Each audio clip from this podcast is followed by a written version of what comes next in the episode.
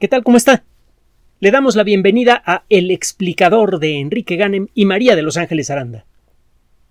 Si usted conoce algo de la historia de la antigua Grecia, sentirá algo de extrañeza eh, con respecto al título que le estamos presentando. Platón y Euclides vivieron en épocas muy diferentes y se dedicaron a eh, campos del conocimiento también diferentes. Eh, Platón no se sabe exactamente cuándo nació, por allá del año 428, una cosa así antes de Cristo, y vivió hasta el año 348. Usted va a encontrar fechas diferentes en distintos lugares. Hay eh, discusión con respecto al año explícito de su nacimiento y de su muerte. Platón bueno, se habla mucho de Platón, pero no sé qué sabe eh, ni siquiera exactamente cuál fue su nombre. Dicen por allí, y esta historia la repiten en la Wikipedia, que Platón era más bien una especie de, de sobrenombre medio en broma que le puso su eh, maestro de lucha. Platón tenía hombros muy amplios Platón es uno de los grandes padres de la filosofía eh, mundial, la filosofía griega y por lo tanto de la filosofía mundial. Y eh, para no meternos en demasiadas honduras, su nombre ha salido cada vez con mayor frecuencia en las discusiones que tienen que ver con la física moderna.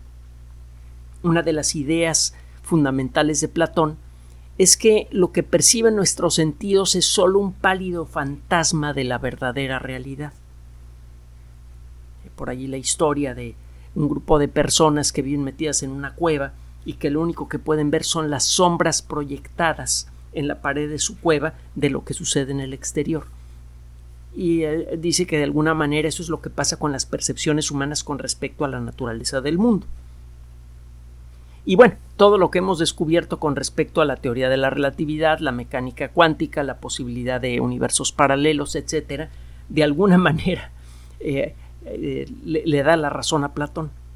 Nuestras perspectivas sobre la naturaleza de la realidad son ciertamente eh, muy limitadas y muy esquemáticas. Son como pálidas sombras de la realidad con mayúsculas. Pero no es pero el nombre de Platón no aparece en este audio en relación a ese tema. Ya, ya ocurrirá en el futuro cercano cuando volvamos a platicar del estado actual de la física de partículas, que por cierto está eh, cambiando rápidamente. Por otro lado, Euclides eh, nació tiempo después, eh, no se sabe exactamente cuándo nació, hay, menos datos de Euclides que de Platón, vivió por allá del año 300 antes de Cristo, un poco más joven. Y bueno, Euclides es uno de los grandes padres del razonamiento matemático moderno. Euclides es el padre de la geometría, que es el ancestro de las matemáticas avanzadas. Fue a través de la geometría que por primera vez se comenzó a aplicar el pensamiento racional, sistemático, estricto, para revelar verdades de la naturaleza que estaban escondidas a nuestro entendimiento. Y fue gracias a la geometría que, entre otras cosas, nos empezamos a dar cuenta de las características del mundo en el que vivimos.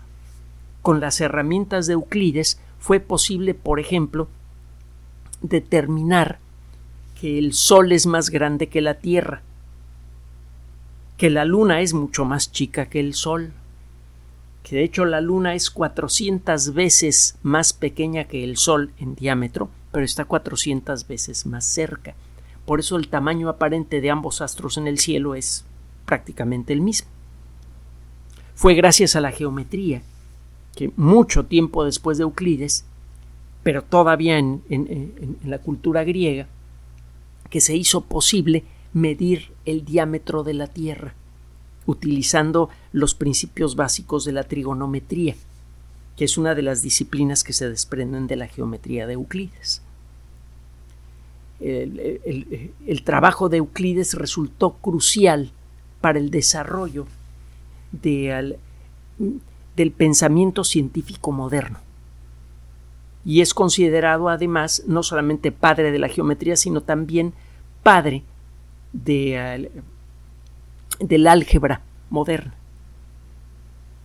Muchos de los elementos fundamentales de la lógica matemática, que es de, todas las formas de lógica la más formal y la más completa, nacen con Euclides.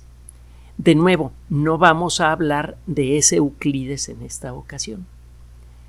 La Unión Europea tiene ya un buen tiempo operando un eh, excelente sistema de eh, exploración espacial que incluye sus propios lanzadores, sus propios cohetes, que incluye su propio sistema de soporte terrestre, antenas para mantener el contacto continuo con aves espaciales, eh, científicos y técnicos dedicados a los proyectos espaciales de la Unión Europea, etcétera lo único que no ha hecho la Unión Europea en los últimos años es lanzar por cuenta propia astronautas. Pero por lo demás, el proyecto espacial europeo es, junto con el estadounidense, el más completo que hay. Ha desarrollado naves automáticas que han sido capaces de tomar muestras de asteroides, ha visitado cometas, Menciono esto porque visitar objetos pequeños del sistema solar es sorprendentemente complicado. Como tienen un campo de gravitatorio muy débil, es mucho más difícil aproximarse a ellos y entrar en una órbita estable. Eh, la maestría de los eh, navegadores de la, de la, Agencia Espacial Europea eh, les ha permitido a, a los europeos hacer estudios de alta calidad de la superficie de objetos pequeños del sistema solar y además eh, han hecho y, mantienen y, hacen en la actualidad estudios activos de planetas. Por ejemplo, la sonda Bepi Colombo, de la que hemos hablado en otras ocasiones, está en, camino a Mercurio utilizando un eh, sistema de trayectoria que utiliza una cantidad mínima de combustible. Eh, la persona que desarrolló esta técnica que le ha permitido a naves automáticas pequeñas que llevan poco combustible visitar muchos objetos del sistema solar es eh, la persona cuyo nombre lleva esta sonda a Mercurio, Bepi Colombo, Giuseppe Colombo. Puede usted encontrar información de él en, el Internet. Eh, también tienen sondas automáticas o han tenido sondas automáticas destinadas a Venus, a Marte, y también una misión que va hacia los satélites de Júpiter, de la que hablamos hace poco y que eh, podría revelar la, quizá la presencia de vida en el y también en, en, otro satélite de Júpiter. Pero bueno, esa es otra historia. Platón y eh, Euclides son dos sondas automáticas de la Agencia Espacial Europea que están desarrollándose más o menos en paralelo y que van a ofrecer una perspectiva increíblemente enriquecedora sobre el entorno alrededor del sistema solar. Ya verá, eh, déjeme decirle antes que esto que en, eh, algunas misiones de la Agencia Espacial Europea han sido dedicadas a la astrometría, es decir, a medir con gran exactitud las características de todas las estrellas que pueden ser capturadas por estas naves. Son esencialmente telescopios espaciales. Con la ayuda de sensores ultra precisos, increíblemente eh, delicados, sensibles, etc., se pueden tomar en una sola fotografía, se pueden capturar centenares de miles de objetos, entre estrellas, asteroides y ese tipo de cosas.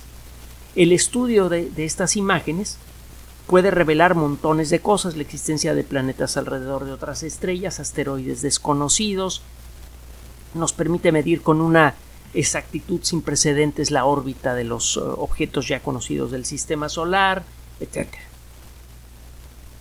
La misión, vamos a comenzar eh, con la misión Platón, por, por, orden de antigüedad, y me refiero a la, a la antigüedad de las personas cuyo nombre se, ve reflejando en estas naves automáticas, el nombre Platón fue escogido por la Unión Europea haciendo un doble juego de palabras. Por un lado, quieren y con toda justicia poner a Platón en el cielo. Hay mucha gente que conozco que quisiera hacer eso. Y eh, eh, para ello se buscaron un acrónimo de la palabra Plato en inglés, Platón, que también dé una idea de cuál es el objetivo de esta misión automática. Platón, en el contexto de la Agencia Espacial Europea, significa Planetary Transits and Oscillations of Stars, es decir, tránsitos planetarios y oscilaciones de estrellas. Mm, tiene tiempo que podemos detectar planetas alrededor de otras estrellas como consecuencia de los casi indetectables microeclipses que producen los planetas cuando pasan enfrente de sus estrellas. Esta técnica desde luego solamente funciona si por accidente el plano orbital de los planetas de una estrella lejana coincide con nuestra línea visual. Entonces el planeta al pasar por enfrente de la estrella le roba un poquito de luz y eso produce una disminución muy tenue pero muy peculiar de la luz de la estrella. Si usted ve que cada cierto tiempo muy parejito se está repitiendo este parpadeo estelar, usted puede asegurar que ese parpadeo es producido por un planeta que gira alrededor de la estrella. Con base en el tiempo que le toma a, ese objeto pasar enfrente de su estrella y tomando dos o tres datos muy simples, usted puede calcular con bastante precisión la distancia entre la estrella y su planeta, el tamaño aproximado del planeta y un montón de cosas más. Todo eso es matemáticas. Allí eh, eh, Euclides este, debe estar saltando de felicidad con matemáticas que podemos descubrir planetas alrededor de otras estrellas, pero el principio el principio del esfuerzo de detectar planetas alrededor de otras estrellas implica observar estos pequeños parpadeos producidos por el tránsito de un planeta enfrente de su estrella, de ahí el término tránsito. En el mundo de la astronomía un tránsito ocurre cuando un objeto pequeño pasa enfrente de un objeto grande. Por ejemplo, cuando desde nuestra perspectiva Mercurio pasa frente al Sol. Es algo que es eh, eh, sorprendentemente difícil de observar porque es muy raro. No, no cree que ocurre a cada rato. Tiene usted que esperar muchos años para observar tránsitos de Mercurio. Acaba de suceder una serie de tránsitos y no se va a repetir sino hasta dentro de mucho tiempo. Bueno, un tránsito en el mundo de la astronomía es cuando un objeto pequeño pasa frente a otro. Si usted se pone a observar muchísimas estrellas y les toma una fotografía y otra y otra y otra y otra, eh, puede llegar el momento en el que usted detecte que una estrellita, para eso necesita un software muy bueno que analice las más de 100.000 estrellas que puedan caber en el campo de, imagen de Platón y comparar una fotografía eh, con otra tomada poco después. Este, cuando usted detecta una pequeña caída en la luz de una estrella en el espacio donde no existe atmósfera que pueda producir estos efectos, pues ya sabe que hay algo que hizo que esta estrella nos hiciera llegar menos luz a nosotros. Ese algo puede ser una cosa que le pasa a la estrella misma, la estrella puede ser por su naturaleza variable, o puede ser alguna cosa afuera de la estrella que está bloqueando su luz. Si usted eh, analiza la luz de la estrella con detalle, encuentra que es una estrella de tipo estable y detecta parpadeos regulares que se suceden con regularidad eh, eh, cronográfica, cada tantos días parpadea la luz de la estrella, usted sabe que hay una cosa que está girando alrededor de la estrella y que está tapando la luz cada cierto tiempo. Con esta técnica, la técnica del tránsito, ya hemos descubierto cerca de 5.000 planetas.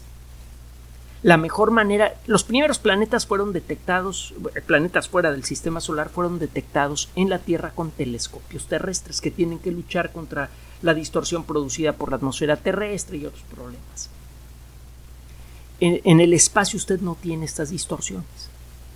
Es el lugar ideal para buscar a, otros planetas fuera del sistema solar. El telescopio espacial Kepler, del que hablamos en su momento, descubrió miles de planetas precisamente utilizando esta técnica y gracias precisamente a, a, lo que le digo, que en el espacio no existe nada que distorsione la luz de las estrellas. Cualquier parpadeo es algo que merece la pena ser estudiado. Ese parpadeo puede ser producido por un objeto pequeño de nuestro propio sistema solar, por ejemplo un cometa lejano que pasa frente a la estrella. Puede ser producido por un planeta alrededor de otra estrella. Puede ser producido por alguna cosa que está a la mitad del camino.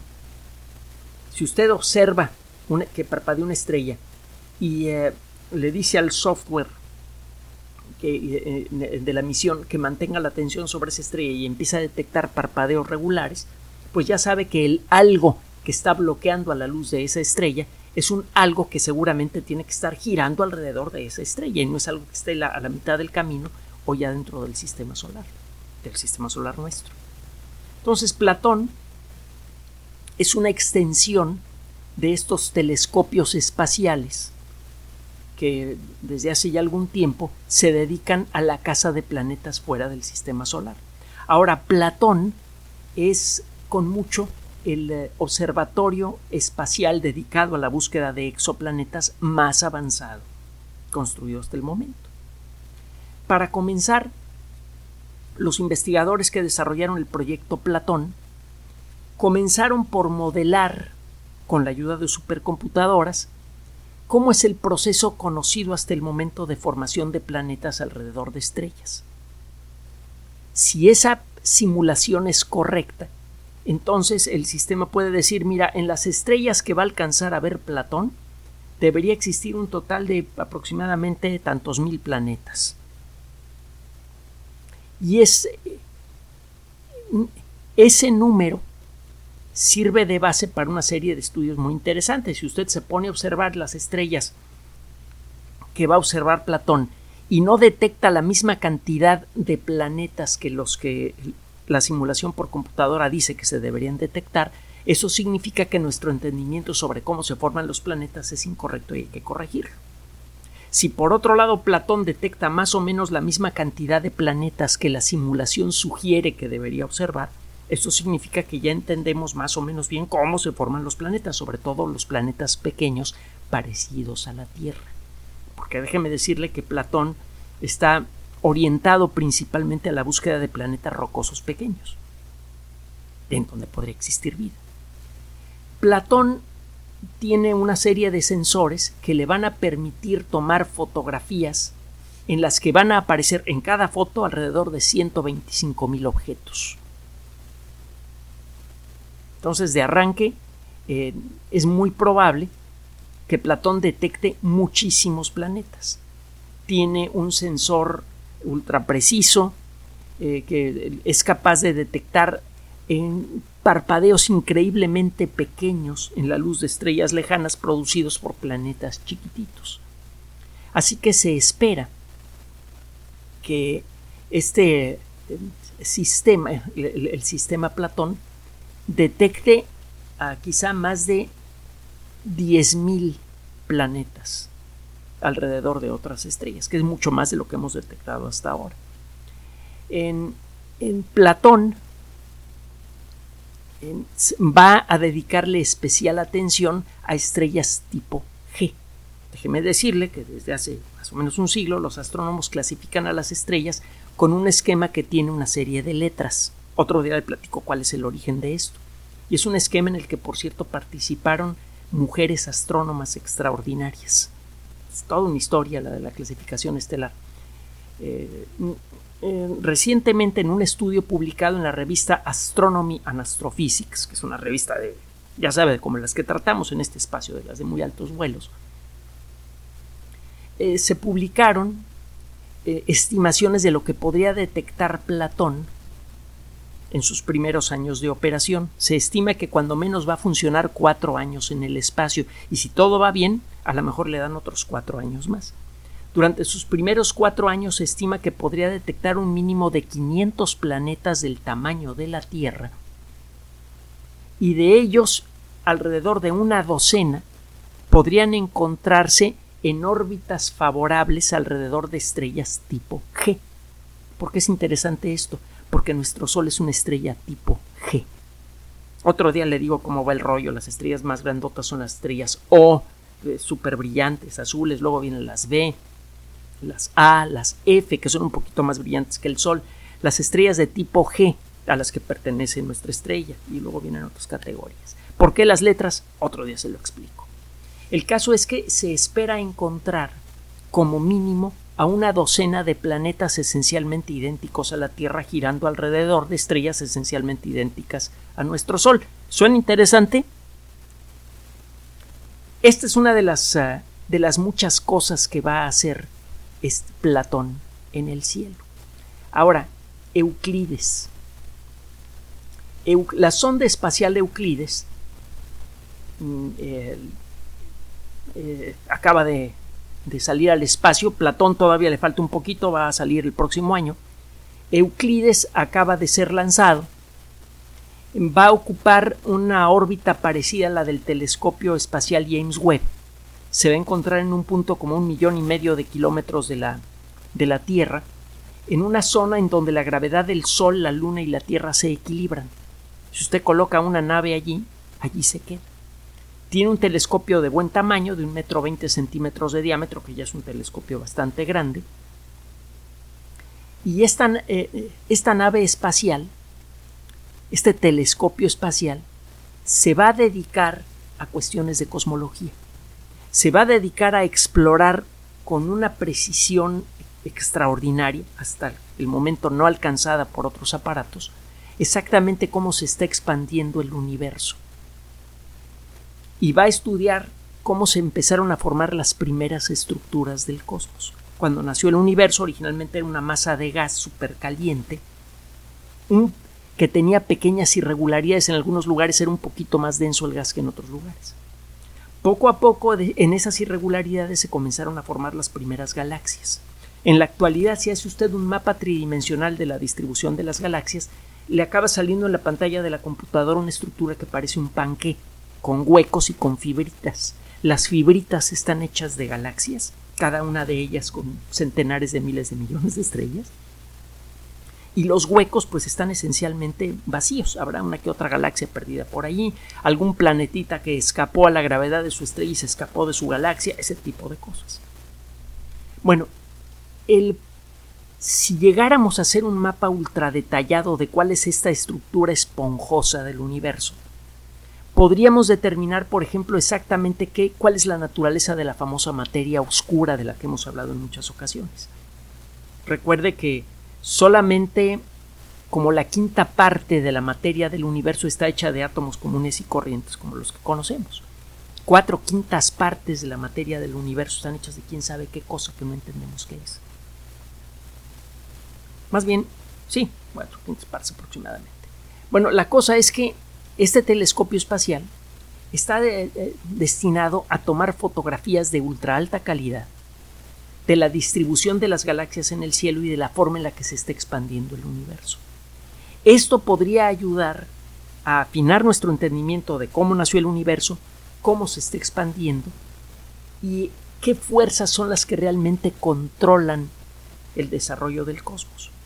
Sabemos, por ejemplo, que existen formas de energía que no habían sido reconocidas por la ciencia hasta finales del siglo pasado. Por ejemplo, sabemos que el ritmo de la expansión del universo, en lugar de detenerse como consecuencia de la atracción mutua de las galaxias, está acelerando.